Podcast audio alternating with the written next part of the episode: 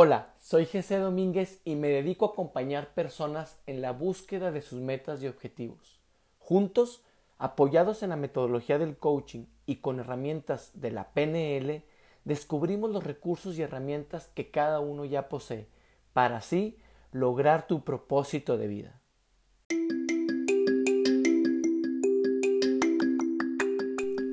Hola, ¿cómo están? Después de un par de semanas desaparecidos, volvemos a este tu podcast, mi podcast Atrévete. Volvemos con todas las ganas, con todas las pilas y con una historia extraordinaria. Nos abre la puerta la creadora de Morena Corazón, esta marca, esta compañía que ha atravesado las fronteras de nuestro país, ha llegado lejos, Estados Unidos, a Europa, con un éxito rotundo porque se le imprime la pasión, se le imprime la creatividad y se le imprime el misticismo de nuestra tierra mexicana y sus colores. Sofía Berlanga nos abre las puertas de su historia, de su vida, cómo ha sido trascender a lo largo del tiempo en, esta industria, pero sobre todo cómo ha sido el quebrantar creencias limitantes y miedos, el creer que por ser mujer alguien te va a sostener, el creer que un hombre te va a venir a salvar, cómo romper ese paradigma como mujer, cómo darle vuelta a su vida en 180 grados y transformar su pasión, transformar su talento en una marca que la representa y nos representa a nosotros los mexicanos y a nuestras raíces y nuestros colores. Sin duda es una historia imperdible, es una historia en la que te vas a inspirar, es una historia de resiliencia, es una historia verdaderamente importante de escuchar. Por favor, les pido compartan este episodio para que más y más mujeres y hombres se inspiren y salgan de la zona de confort, salgan del miedo, a aventurarse a crear con pasión un estilo de vida, una marca y una empresa. Sin más, comenzamos con este episodio. Atrévete.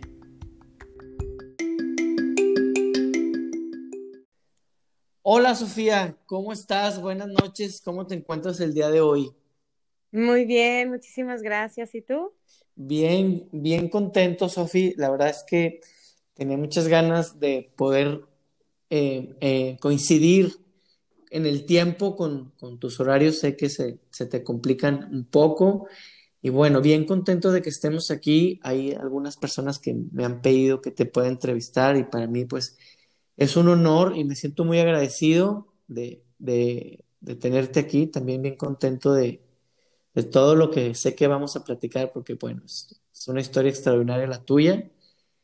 Y quisiera, Sofi, que comenzáramos platicando para todas aquellas personas que nos puedan escuchar y no sepan qué es Morena Corazón, platícanos sobre Morena Corazón. Ay, pues Morena Corazón es un proyecto que me ha, me ha enseñado muchísimo acerca de, muchas cosas de la vida. Me ayudó a, acomodar mi vida, a darle un sentido diferente a todo, a, valorar muchas cosas, a darle lugar a mi creatividad que, a veces me volvía loca, ¿no? Con tantas cosas que pasaban por mi mente y no tenía un espacio donde poder recrearlas. Y, así es, como constantemente mi, mi día pasa creando cosas en mi mente, a veces pasan años entre que las, las materialice, a veces solamente días o u horas. Y para mí es un medio de expresión. Fue un, un lugar donde pude desarrollar y, experimentar, conectarme con otras personas, conectarme con las raíces de México, con artesanos, con viajes. Realmente, pues, cambió mi vida. Y fue de una manera muy, mm, muy improvisada porque nunca hubo un plan de negocios ni una visión clara de dónde quería llegar, sino fue solamente pues amor a lo que hacía, ¿no? Eh, fue materializar esas ideas y enamorarme de ellas y, y, ver que iban pues gustándole a la gente y entre más les gustaba a la gente, pues como que más me gustaba a mí y bueno, también el hecho de que yo estaba básicamente enamorada de, de las creaciones, pues yo creo que se pudo transmitir, pude transmitir eso que, que, sentía, ¿no? Son piezas que tienen mucho, pues, mucho valor porque traen misticismo, traen mano de obra, traen cultura, traen cosmovisión. Entonces, creo que fue fácil hasta cierto punto todo lo que se ha hecho. Ok.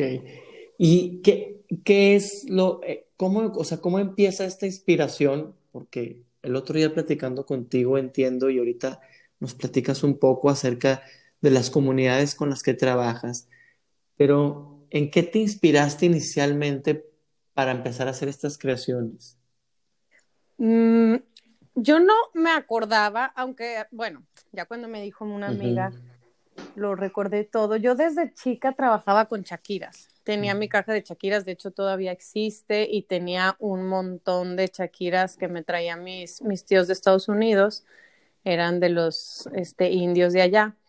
Y, y, entonces yo me, me llevaba mi caja y tenía a mis amigas que me ayudaban al armado y yo vendía y entonces cada quien escogía las chaquiras que quería. Y entonces es algo que llevo muchísimos años con una fijación con ese trabajo. Y lo veía y mi casa estaba llena siempre de chaquiras y pulseritas y era como que ver ese trabajo y, y quedarme ahí, ¿no? Anonadada. Y siempre sentía que le bueno, no, no le faltaba, porque en sí la artesanía está completa y es perfecta como es, pero me gusta, o sea, pensaba en, que, en darle un toque un poquito más contemporáneo, ¿no? Hacer una representación más actual de esa artesanía. Y un día, caminando por la Alameda con mis hijos, me topé con un artesano huirrárica. Huirrárica es la palabra eh, original de los huicholes. Nosotros les decimos huicholes, pero son huirráricas. ¿Cómo otra vez? Huirráricas. Huirráricas. Sí. Entonces, pero pues son más conocidos como huicholes. Y, y, ya platicando con él, pues eh, le pedí que me ayudara a desarrollar una idea que tenía de meter su trabajo en un aro de, una pulsera de aro que traía de, de oro. Y decía, hijo, es que si enmarco este trabajo en, en, en, metal, seguramente le va a dar pues un toque mucho más vanguardista, ¿no? Más, más contemporáneo. Y batallé un poquito porque pues ellos están acostumbrados a trabajar bajo sus creencias, sus formas, sus tiempos. Son de las etnias que menos han sido gobernadas por nadie, ¿no? Conquistadas ni nada. Entonces, ya logrando tener una, una, comunicación un poquito más cercana con él, que fue, pues, híjole, increíble estar cerca de él, se llama Juventín, se llamaba, hace poco murió. Entonces, cuando me, me, ayudó a desarrollar esa primera idea y vi el trabajo, me quedé maravillada. O sea, dije, ya, esto es, es esto. O sea, ya, se borró totalmente todo lo que pensaba, porque en esos momentos estaba, me gusta mucho la pintura y luego me pasó a la cocina, yo estudié chef y, y siempre brincaba como de un arte a otro. Y cuando vi eso dije, no, es esto. Y me metí a desarrollar el primer aro, el primer collar como yo lo quería con las especificaciones tal cual, porque soy súper perfeccionista, que no quería que se le viera el hilo y que la cadera pasara por acá y que no se notara por dónde empezó ni dónde terminó. Entonces me metí a un curso de joyería, desarrollé esa idea que tenía y, y me fui enamorando cada vez más de todo y entonces ya desarrollé el logotipo, registré la marca, pero todo fue sin sin pensar en el dinero. Todo era como, yo me acuerdo que decía, con que me dé para seguir haciendo lo que tengo dentro de mi cabeza. O sea, yo necesito dinero para sacar estas ideas dentro de mí. No, no necesito hacer un negocio. Luego sí se fue poniendo un poquito más complicado porque esto todo empezó a raíz de, de mi divorcio. Okay. Y también, pues, mi motivante era no ser una mujer dependiente, ¿no? Por un lado, pues estaba la parte artística y el, el, el, que el dinero no influía en eso, pero por otro lado también ya, pues decía, no, pues sí, sí, sí, en algún momento se tiene que hacer negocio esto para, pues, pues para ser una mujer libre, de, independiente y, y, y entonces todo se empezó a dar, pero de una manera natural, con mucho con mucho amor al arte, o sea, no, no como un negocio. Y y entonces fui preparando todo, fui preparando empaques, fui acercándome a más comunidades, empecé a hacer viaje a, viajes a Tepic, eh, a conocer gente, a ver de qué manera podía trabajar. Me traje artesanos aquí a Torreón, renté una casa para que estuvieran aquí, pero pues no sabía, no tenía ni idea de cómo funcionaba un negocio. Entonces, pues nada más preguntando, siempre preguntando a mis tíos, a mis primos, a, amigos, oye, ¿cómo se le hace? ¿Cómo saco costos? ¿Cómo así? Porque pues realmente yo estudié bien, bien, bien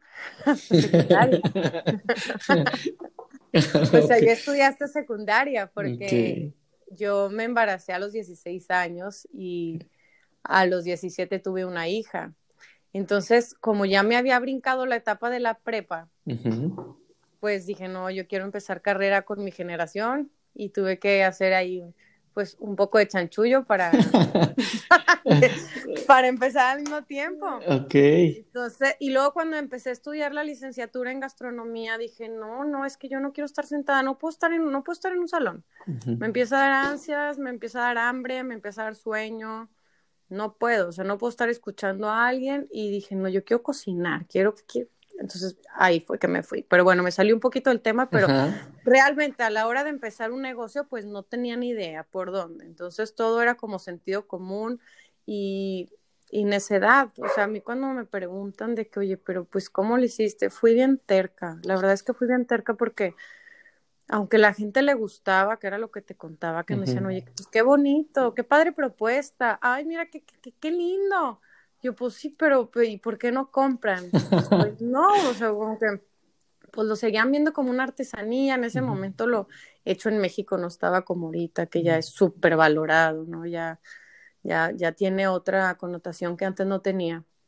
Entonces me tocó ese inicio de, de conciencia donde donde todavía la gente no se acercaba o no se atrevía a aportar piezas así porque todavía pues las no sé las las las tenía en otro concepto.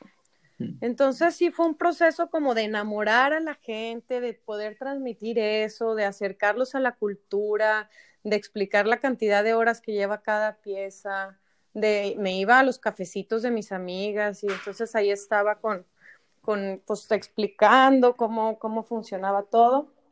Y ya, empecé a lograrlo. Lo que sí me dio un brinco muy grande fue que, que, yo tenía en mente que cuando todo lo tuviera listo me iba a acercar a Pineda Cobalín, que se me hace una de las marcas más representativas de, pues, de la moda mexicana. Aunque no artesanal, la verdad es que lo ha hecho increíblemente bien.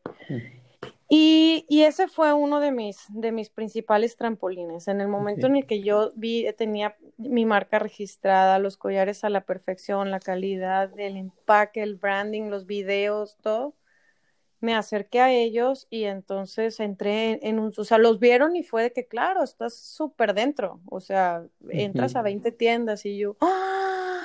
o sea, ¿cómo? Aquí todo el mundo dice que qué bonito, pero no compra, pero entonces Sí, eso fue, fue padrísimo, porque también me regresó un poco la confianza, ¿no? Claro. Oye, ¿cómo, cómo es, o sea, cómo es esperar para algunas, para algunas personas o empresarios dos años podrían significar nada, pero para un emprendedor o una emprendedora que, como bien lo mencionaste hace rato y al ratito platicamos de esto, que atraviesa un momento difícil de, de saber si continúa en una relación, si emprende, si si el temor de ahora qué voy a hacer, ¿cómo, de qué te agarras esos dos años para decir, para estar de terca y seguir y seguir, decir, en este momento, o sea, hasta este momento, dices, obviamente, pues te acercas a una marca que te catapulta, pero esos dos años previos, ¿de qué te agarras, Sofía? Fue, mira, la verdad, aunque fue muy complicado el haberme divorciado porque mi hija pues tenía seis meses, y sí fue un momento que dije, ay, ¿cómo le voy a hacer? Los dos estaban chiquitos, uno tenía dos años, el otro seis meses, pero fue una decisión que sabía que tenía que tomar en algún momento de mi vida y preferí apresurarme. Y aunque me costó tomarla porque en su momento pues no estaba muy clara, o sea, tenía mucho miedo, tenía mucho miedo porque porque no sabía qué iba a hacer yo sola, pero me apoyó, me apoyó mucho con los niños, apoyó eh, pues a que se resolvieran las cosas en casa. Y eso hizo que yo pudiera tener la energía y el tiempo para emprender un negocio, ¿no? yo pude lo poco que ganaba o lo que salía o lo que tenía, porque vendí también muchísimas cosas, eh, invertirlo en Morena. Entonces, tuve mucha suerte que las cosas en casa, aunque no estaban increíblemente bien, se sostenían y toda mi energía estaba depositada en crecer mi negocio para que llegara el momento de ser una mujer independiente y sobre todo poder desarrollar mi creatividad en, en algún lugar. O sea, había dos cosas que me motivaban, era independencia y la creatividad. Entonces, claro que estuvo complicado porque, bueno, pues, o sea, como que vivía entre todavía como un poquito en una relación, aunque ya no estuviera, pero pues mi mente estaba en sacar adelante y, y eran día y noche de contestar Facebook y es tomar las fotos y luego editarlas y luego que darte de alta y luego que ya tienes que facturar y yo, ¿cómo se hace eso? Qué horror, porque me toca todo lo que tiene que ver con números. O sea, de hecho, si me puedo evitar yo, que, que bueno, ya, ya me he tenido que meter más, pero... Yo mientras sepa que hay dinero está perfecto, pero así como que andar checando nunca ha sido lo mismo. Oye, qué padre.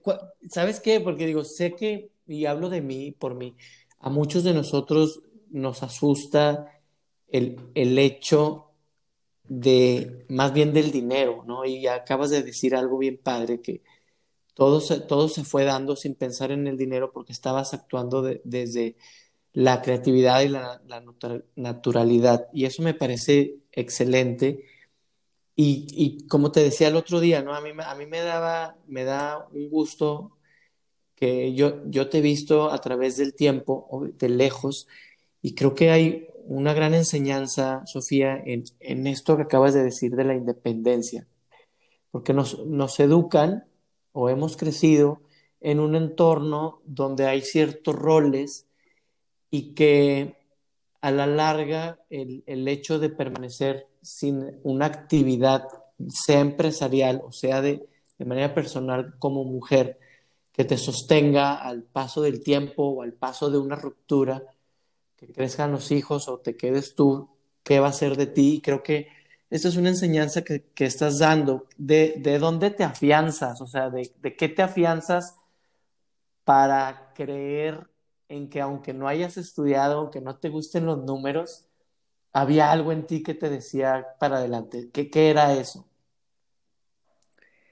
Soy muy terca, soy muy terca. O sea, bastó con que yo me enamorara de lo que estaba haciendo para, para, para, para decir, si, si, si yo lo veo bonito, voy a hacer que la gente lo vea bonito y a lo mejor me va a costar y, y, si no les gusta esto, estoy dispuesta a hacer algo que sí les guste, porque también es bien difícil que yo acepte un no. Muchas veces he llegado a tiendas y de que, oye, qué lindo, pero la verdad es que es muy colorido para no.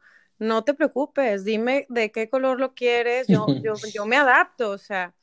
Y, o sea, he tenido muy pocos nos y de verdad que esos nos híjole, me revolucionan toda la marca. Y es ahora voy a crear algo que sí encaje con la mayoría de las cosas. Entonces, esos nos a mí me encantan porque me pican la cresta y entonces mi creatividad se revoluciona y me voy por otro lado.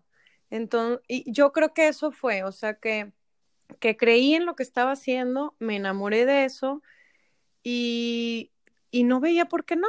Entonces, aunque el dinero no, no, no llegara, pues algo más me motivaba a seguir intentándolo.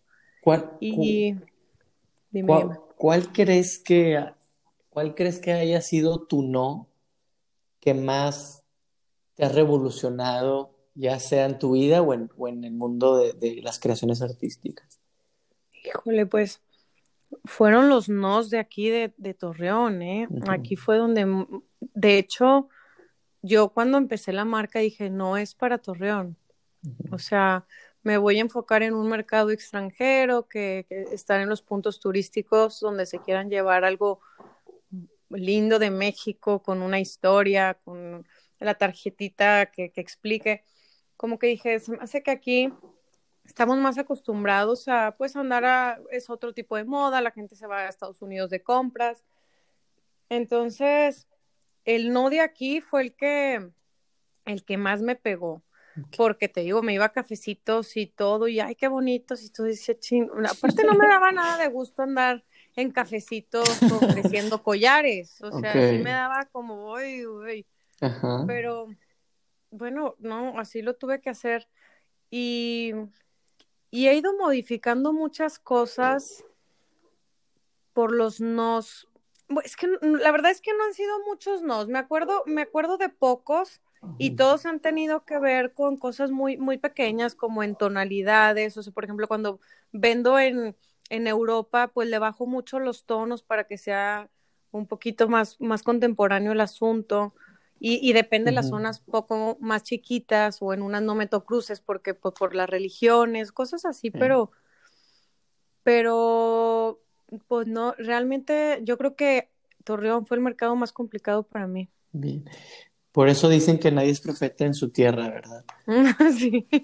Oye, Sofía, ¿sabes qué me, estoy acordando? Digo, porque dijiste algo hace un momento de, de estar experimentando cosas que no están probadas.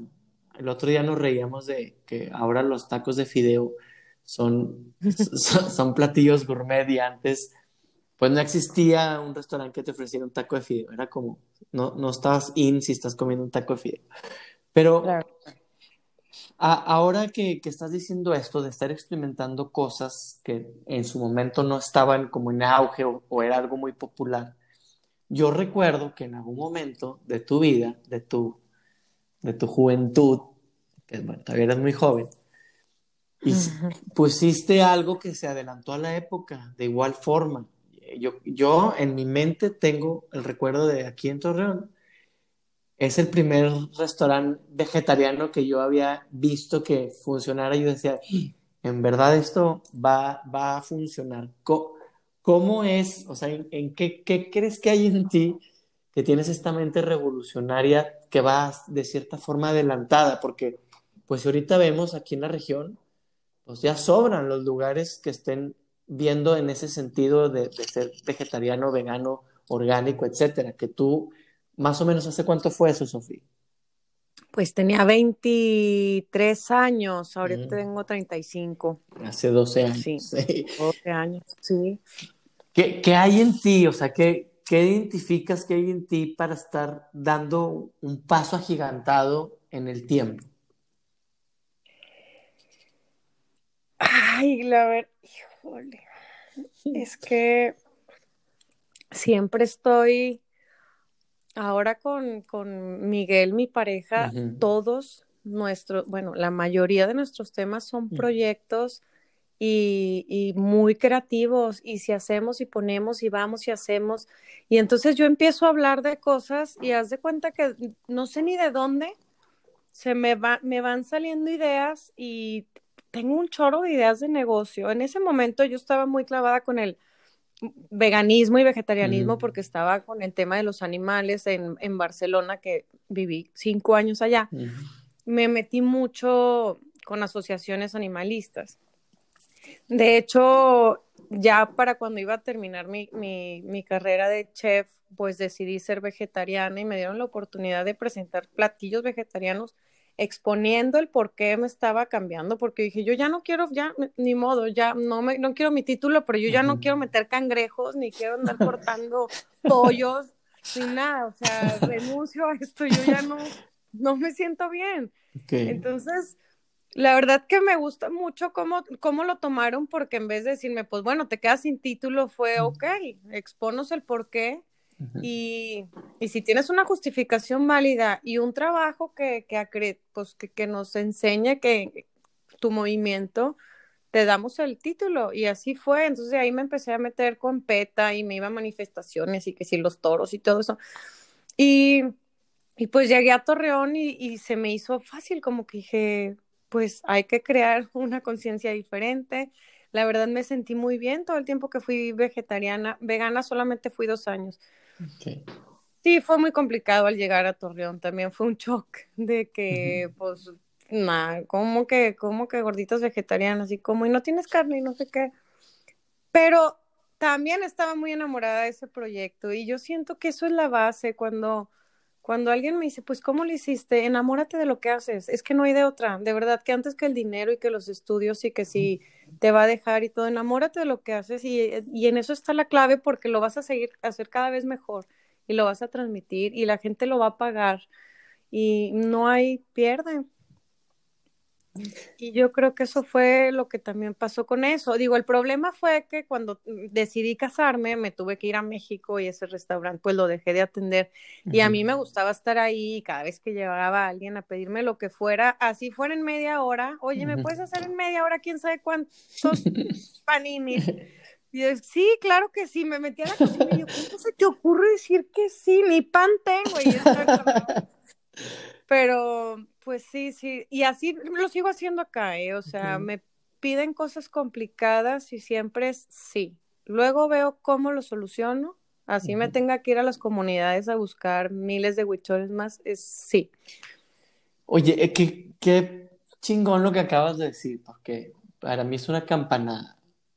De repente nos, nos asombramos de alguien que, que se dedica a hacer algo nuevo que nunca he hecho en su vida pero el tema es que nos asombramos de lo que cobra y luego nos asombramos más de que se lo pagan. Y creo que sí. Y, y, y, algunos desde el asombro, otros desde la envidia, ¿no? Como decir, güey, no mames, yo me he preparado tantos años para tal cosa, o el doctor fulano, y, y, y la, la, broma esa de que pagas más por las uñas que le pagas más a la nutrióloga.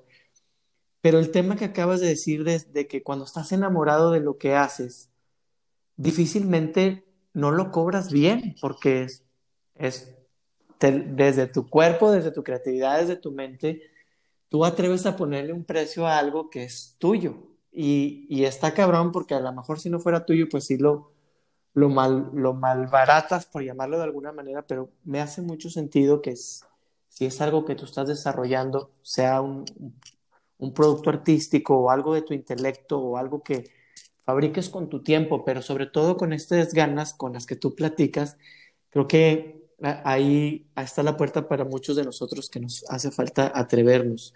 Sofi, ¿cómo ahorita dijiste que dice, bueno, yo, yo estudié hasta, había estudiado hasta la secundaria y, haciendo uso de tus facultades y relaciones diste un brinco para, no sé qué hiciste con la prepa, pero sé que la pasaste muy rápido. Este, ahora que, yo recuerdo épocas de, tu vida, eh, sé que perdiste un, hijo, precisamente tenías 17 años. Sí. Y, y ver una juventud ah, alocada, tormentosa, eh, rebelde, como la que tuve yo, por supuesto, cada uno en, sus distintos años.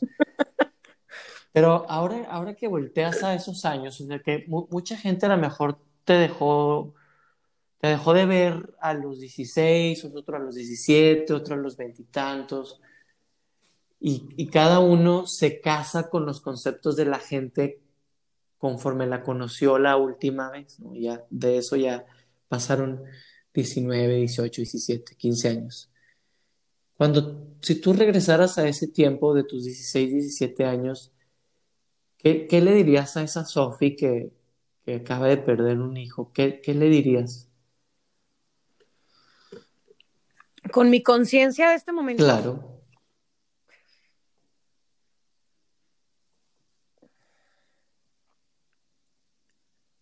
Ay, no, pues yo creo que sí hubiera sido muy bueno que, que, viviera el duelo como lo tenía que vivir. Creo que, que, me, que me brinqué esa etapa. O sea, sí, sí hubiera sido como tranquila, tranquila, vívelo, vive lo que tengas que vivir y, y sufre lo que tengas que sufrir, porque arrastré mucho tiempo esa, ese sentimiento. Me llevó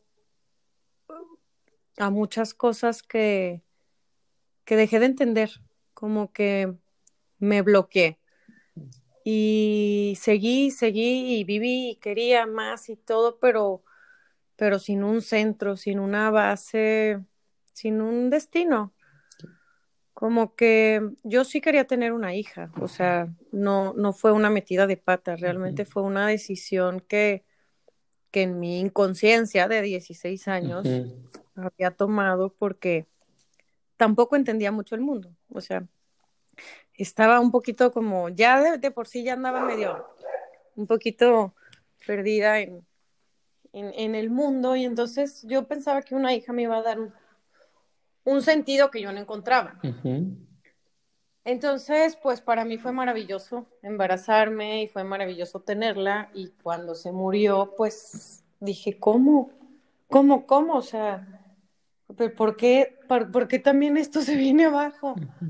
Y, y pues agarré mucho coraje y aún más tristeza ante todo, ¿no? Si antes no sabía qué hacer, menos sabía en ese momento. Y sí, creo que empecé a tomar pues decisiones irracionales, sin, sin conciencia, sin, sin rumbo. Em, me, me, me, proponía cosas, pero pues la verdad es que no las podía sostener no estaba bien, o sea, mis, mi centro no estaba claro, no, no me sentía bien. Y pasaron muchos años así, que fue una cosa y otra, y una pareja, y bueno, también fue, fue, o sea, pues fue mucho tiempo, ¿no? Después de que, de que murió Jimena, que, que no supe, que no me podía despegar del papá de Jimena. Y bueno, de ahí siempre buscaba cambiar de lugares. Pensaba que si cambiaba de países o de ciudades, entonces de repente iba a ser otra vida. Y pues no, me iba dando cuenta que a donde me fuera me sentía igual. O sea, esas fugas geográficas no sirven absolutamente nada. Y peor aún, porque dejas de estar cerca de la gente que, que quieres y pues es más la soledad, es más el encuentro con uno y su, su locura.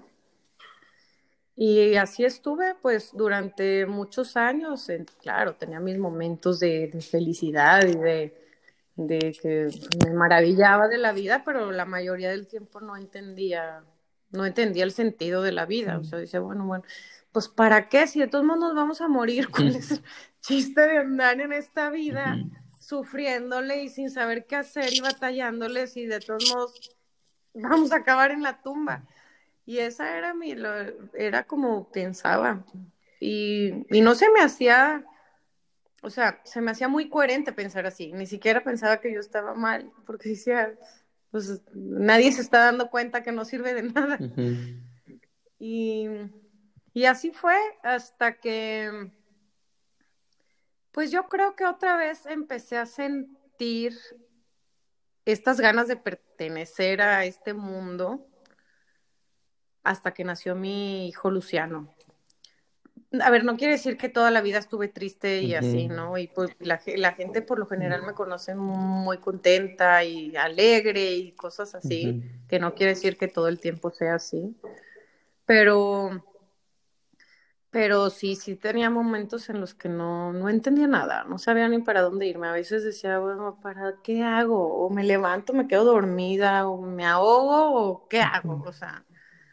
Entonces, bueno, desde, desde esa inconsciencia y esa, ese no, no estar bien conmigo y siempre pensar que necesitaba de un hombre a mi lado que me sostuviera, porque esa fue mi creencia siempre, ¿no? Sola no puedes.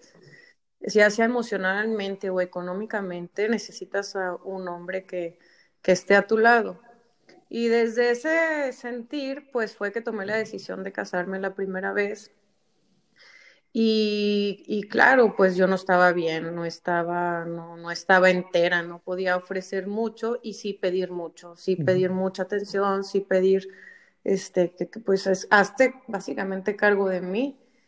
y, y las cosas pues así no se dan en una pareja, ¿no? Y fue maravilloso porque tuve a mis hijos y la verdad es que tengo una excelente relación en este momento con él, aunque nos costó muchísimo trabajo llegar a este punto, pero, pero bueno, pues sí fue una relación basada en, en algo que ahorita después de años digo, híjole, estaba mal, o sea, no mal moralmente, estaba pues desquebrajada, o sea, no, no, no estaba tomando decisiones desde la interesa.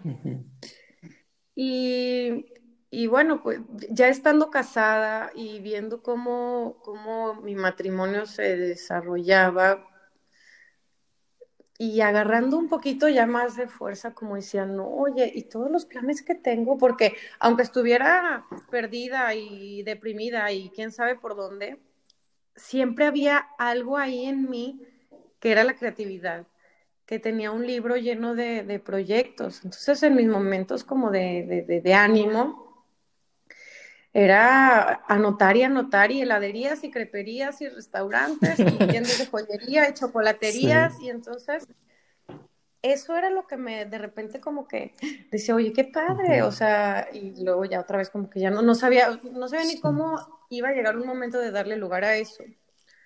Pero, pero siempre había ahí una chispita como que quería salir, pero no sabía cómo y entonces como no sabía cómo, pues mejor me acobardaba y esperaba que, a ver la vida cómo se soluciona o cómo me la solucionan.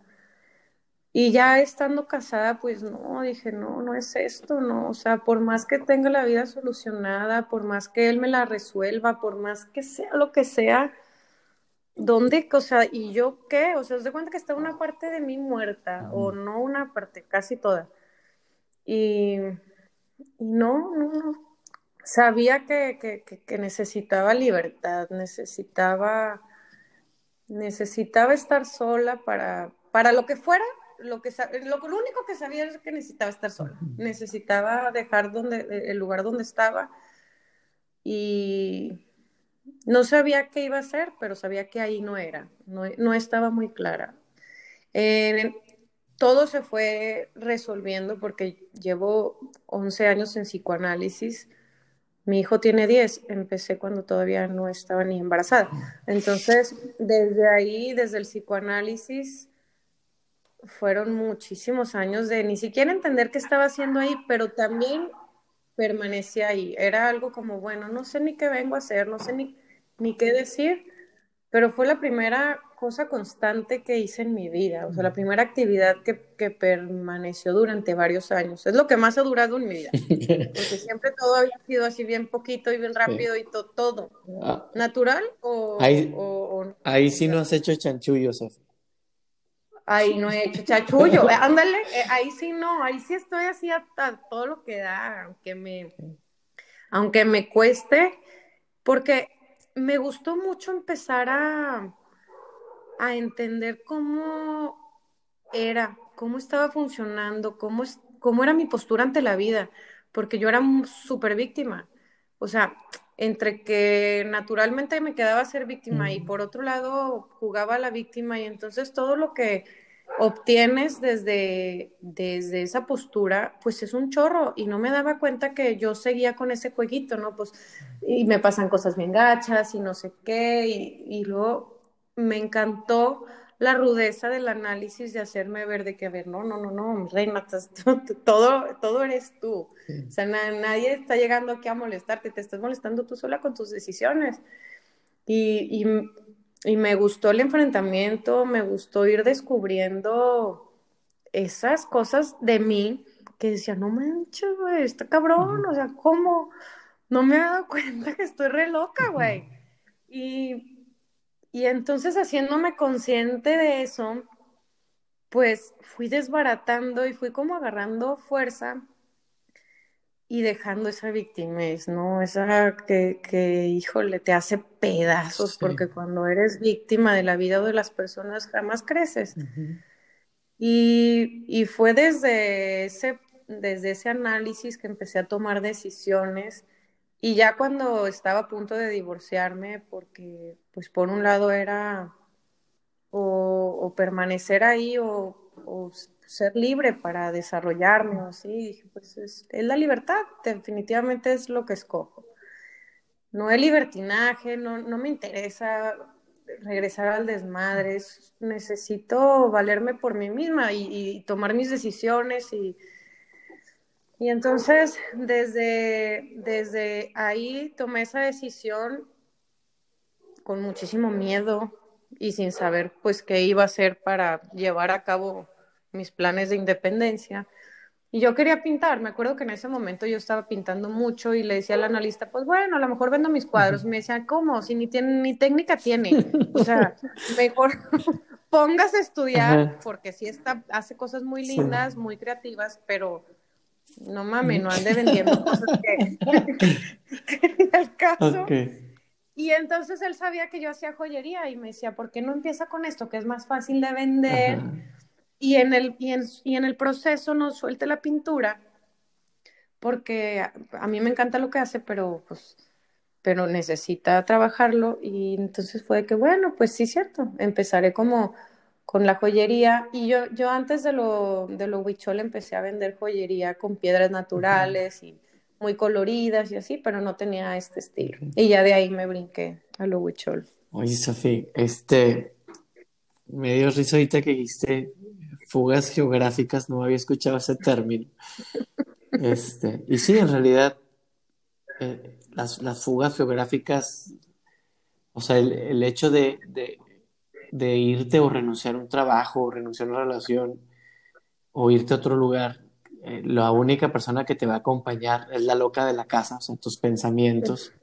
Sí, claro. Y a donde vayas te acompañan, pero qué, qué, qué padre que, que, digas que, o yo interpreto, ¿no? Que fue la confrontación, o sea, llegar a un lugar donde te confronten y te incomoden y ese lugar donde, donde te incomodan es donde, donde aprendes a crecer y que, bueno, estás, estás comentando que que tomaste decisiones en ese momento con miedo, pero, pero también me, me, me da mucho gusto y está padrísimo que dentro de todo tengas un reconocimiento para tu expareja y para esas personas que en algún momento no, no, no se dieron las cosas, pero que hoy día lo puedas reconocer, hoy día, como dices, oye, no ha sido fácil, pero a través del tiempo hemos sabido eh, distanciarnos, respetarnos y, de cierta manera comentaste hace rato que te, dio la oportunidad de estar en esa situación conveniente,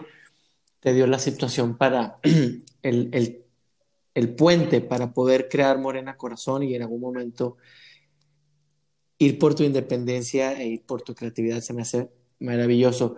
Sofía, el otro día que estábamos platicando, dijiste algo y hace ratito dijiste algo acerca de como creer creciendo, crecer creyendo que necesitas un hombre o una pareja para, para que te sostenga, para que estés bien económicamente, bien emocionalmente y a veces o, o crecemos con esta idea ya sea colectiva o formada por, por nuestro disco duro pero padrísimamente el otro día me dijiste que justamente cuando pensabas que no necesitabas un hombre y estabas lista para estar tú sola, apareció alguien. Platícame.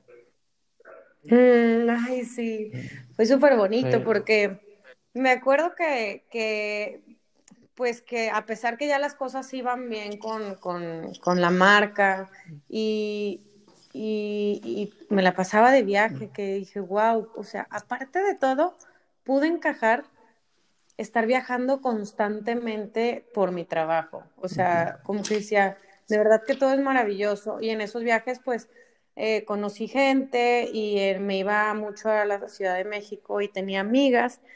Entonces, como que llegó un momento que dije, oye, pues, está bien padre, me la paso bien padre, viajo con mis hijos sola, increíble, me vengo a México y estoy con mis amigas y cuando tengo viajes de trabajo, o me acompaña mi hermana, o va, van mis amigas, o sea, mi vida estaba bien bonita. Y dije, ya no necesito nada, o sea, ni económicamente, ni emocionalmente.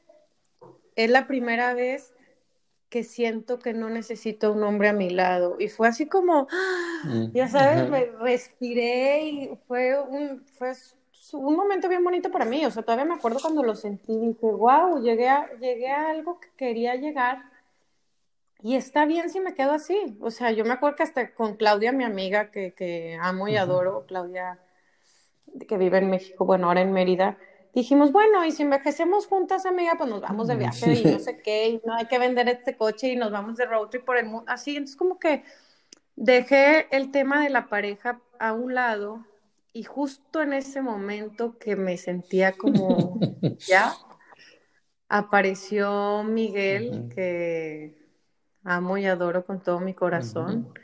Y fue maravilloso porque por medio de él yo me reconocí de otra manera, ¿no? Como yo siempre había tenido la necesidad de estar con alguien, pues mis diálogos, mis presentaciones, mis formas siempre eran eh, desde una forma de, cómo, cómo lograr estar en esa relación, cómo le hago para tener el cariño de esa persona o que se interese por mí.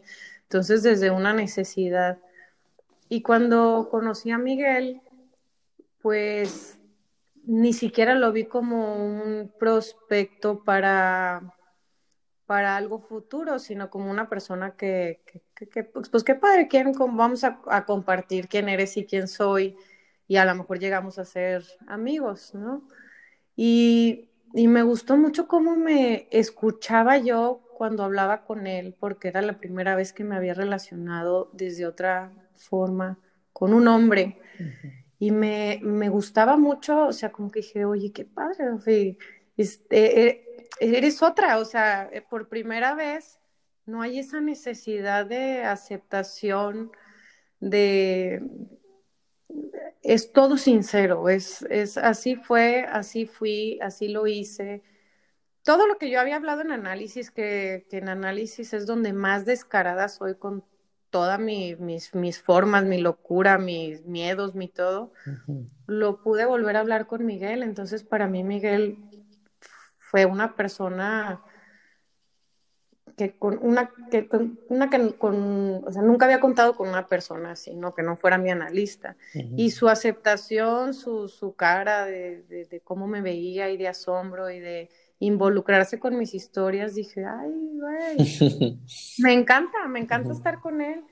Y entonces desde esa aceptación y desde esa no necesidad, más bien usa como comparto y compárteme y te apoyo y apóyame, pero, pero no, no necesitamos, o sea, no nos necesitamos, venimos aquí a, a darnos más de lo que ya tenemos, pues se ha formado una relación padrísima, de, de, mucho crecimiento y confrontamiento también, porque nuestra base de la relación tiene mucho que ver con la conciencia y con el crecimiento, no, como no, no hacernos, no hacernos güeyes, o sea, vamos a ser sinceros con lo que nos motiva, porque es la única manera en la que realmente las cosas pueden ir a mejor.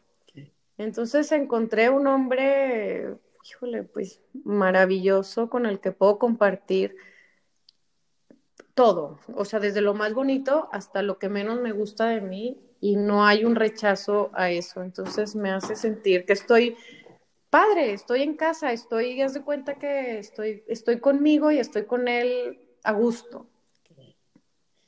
Qué increíble y, y qué padrísimo esto de que cuando no se busca llega, ¿no, Sofía? Que que no estuviste como en otro momento, como deseando como de alguna manera o metafóricamente no como que te rescaten, sino ya, ya te habías rescatado a ti, ya no hacía falta nada más y llegó a complementarte más que más que a, estar contigo, sino a hacer un complemento. Oye, mi Sofía, pues ya se nos va a acabar el tiempo. A mí me gustaría que, que te despidas que nos platiques si aprendiste algo hoy. Si hubiera alguien que no te escuche, yo me quedé mucho cuando descubriste y tú misma dijiste, es esto. Si hubiera alguna mujer, algún hombre que te esté escuchando, que no haya encontrado aún su es esto, o que no haya decidido terminar y desprenderse de una situación, de un lugar, de un trabajo, de una pareja, de una empresa, de un familiar. Tomar la decisión de, emprender, de, ir por todo, de ir con miedo, pero que tenga claro, como tú dijiste, voy por mi independencia en conjunto y respaldada por mi creatividad. si tuvieras dos minutos para convencer a alguien, ¿qué le dirías? El miedo paraliza, ¿no? El miedo, cuando permanecemos en el miedo, pues todo se ve complicado. Siento que entre más uno la piense, más detienes esos momentos en los que puedes llegar a ser pleno y feliz. Se escucha muy fácil y muy trillado el, el no te detengas por miedo, pero es que no hay de otra. De verdad que yo no le veo yo escucho a mis amigas muchas veces con el, no quiero estar aquí, pero es que ¿cómo le voy a hacer? Le vas a hacer, te lo juro que lo vas a lograr, nada más hazlo. O sea, es que ¿cómo empieza un negocio? Empiézalo, en el camino sabrás y no te detengas, sé persistente. No hay, no hay de otra más que salirte de ese, de esa sensación del, del no puedo porque te acomoda también en una, en una situación cómoda que, pues que no te va a llevar absolutamente a nada. Sí podemos, realmente creo, a veces me dice Miguel, es que la verdad tú tuviste mucha suerte y sí, sí tuve mucha suerte, escogí eh, una propuesta creativa en ese momento eh, que visualmente es atractiva, o sea, sí tuve mucha suerte, pero sí creo que todos podemos lograrlo. Lo tenemos que sentir, ¿no? Tenemos que sentir el deseo de, de, ser libres, tenemos que sentir el deseo de ser independientes. Y ante ese deseo nadie te para.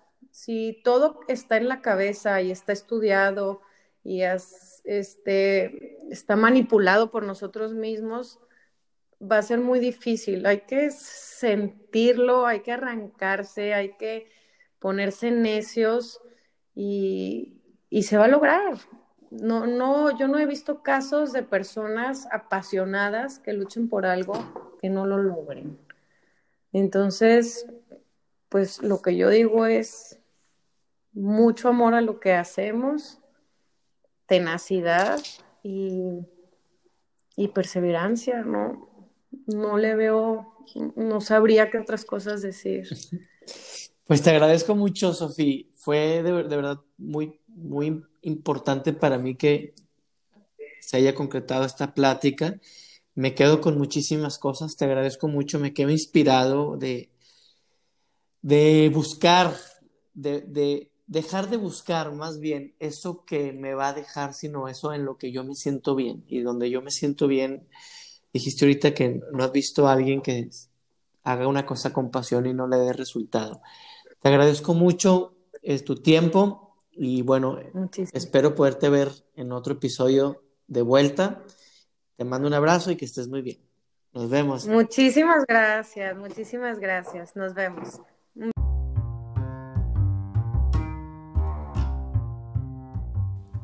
muy agradecido con esta participación de Sofía Berlanga, una gran, gran enseñanza que nos deja.